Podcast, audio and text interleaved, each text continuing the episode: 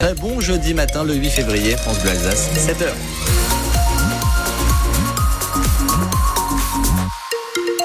Un ciel donc bien perturbé en Alsace aujourd'hui, temps couvert et humide. Au menu, petite pluie et douceur. Vous voyez les températures qui sont euh, ce matin euh, comprises entre 6 et 10 degrés. Il y a aussi du vent. Il y aura du vent cet après-midi avec des rafales jusqu'à 70-75 km heure. Et donc l'actualité avec vous Théo Baucher. La politique écologiste du stationnement à Strasbourg ne connaît pas de répit. Sur le modèle de ce qui a été décidé par votation citoyenne à Paris le week-end dernier, la mairie de Strasbourg n'exclut pas de faire payer plus le stationnement des SUV. Ce n'est pas encore sur la table, mais la majorité écolo ne se l'interdit pas à terme. Et cela pourrait même concerner les motos. Pierre Ozen, l'adjoint en charge du dossier, constate que cela se fait aussi dans la capitale. Lorsqu'on regarde à Paris, à Paris, il y a énormément d'usagers qui utilisent des deux roues motorisées parce que les conditions de circulation sont très compliquées dans, dans la ville et donc il y a ce stratège qui consiste à utiliser un deux roues motorisées pour ne pas utiliser les transports en commun, ne pas utiliser le vélo, ne pas utiliser la marche à pied. À Strasbourg, on regarde le phénomène.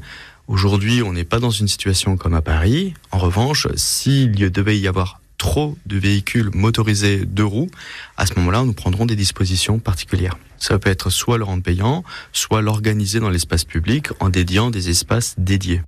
On entendra à ce sujet la position du Mobilité Club. Yves Cara, son porte-parole, et l'invité de France Bleu Alsace à 7h45. Un sujet euh, qui ne manque pas donc de vous faire réagir déjà depuis 6 heures pour ou contre faire plus payer les SUV et même les motos. Vous nous appelez 03 88 25 15 15. La tour Kennedy à Mulhouse a été touchée par un incendie hier soir à 19h.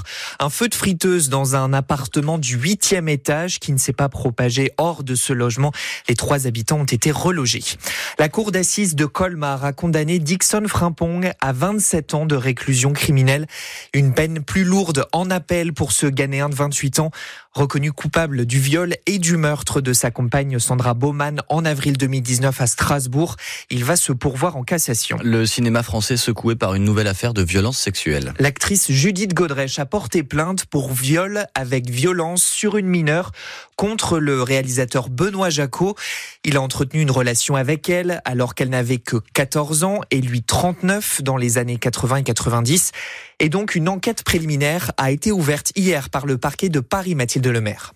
Sur le début des viols qu'elle dénonce, Judith Godrèche avait moins de 15 ans. La peine encourue pour de tels faits, 20 ans de réclusion. Après avoir repéré l'adolescente en casting, l'avoir dirigée sur un plateau, Benoît Jacot a vécu avec elle, sous le même toit. Les parents de l'actrice à l'époque n'ont pas empêché cette relation. Il y a 13 ans, dans une interview face caméra, Benoît Jacot reconnaissait le caractère illégal de cette relation passée. C'est forcément une transgression, ne serait-ce qu'au regard de la loi, euh, on n'a pas le droit en principe. Donc euh, une fille comme euh, cette Judith qui avait en effet 15 ans, et moi 40, j'avais pas le droit. Mais ça, alors, elle avait rien à foutre. Et même elle, ça l'excitait beaucoup, je dirais. D'une certaine façon, faire du cinéma est une sorte de couverture, au sens où on a une couverture pour tel ou tel trafic illicite. C'est une sorte de couverture pour des mœurs de ce type-là.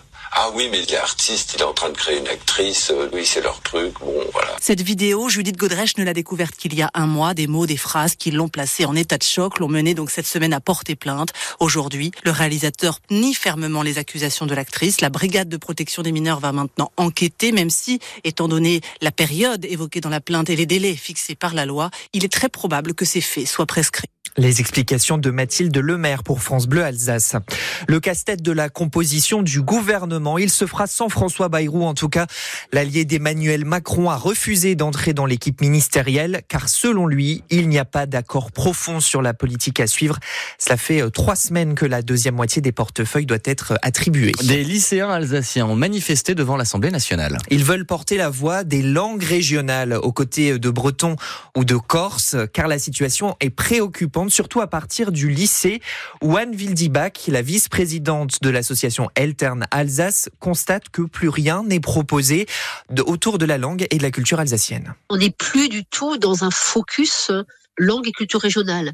Alors qu'au collège, par exemple, les cours d'histoire géo sont faits uniquement en allemand et avec quand même un focus sur le contenu sur d'autres régions, c'est-à-dire euh, toute la partie histoire va être enseignée par rapport à euh, l'histoire médiévale en Alsace. La partie géographie, on va s'intéresser au bassin rhénan.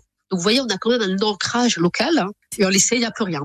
Alors il y a au lycée Théoriquement, il y a une heure de langue et culture euh, d'Alsace en optionnel qui pourrait être proposée, sous condition que les lycées ont un enseignant capable de faire et qui est suffisamment d'élèves intéressés. À ma connaissance, il n'y a pas de lycée aujourd'hui qui propose ça en Alsace.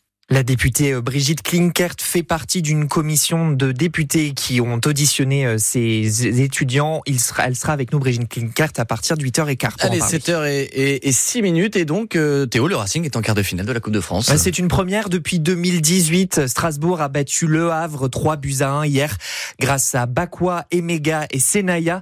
L'adversaire en quart sera connu ce soir après le tirage au sort. Les handballeuses du SATH ont cédé face à Brest après avoir tenu pendant toute une mi-temps. Score final 31 à 20. Les Bretonnes restent invaincues en championnat. Les Alsaciennes sont elles 9e au classement ce matin.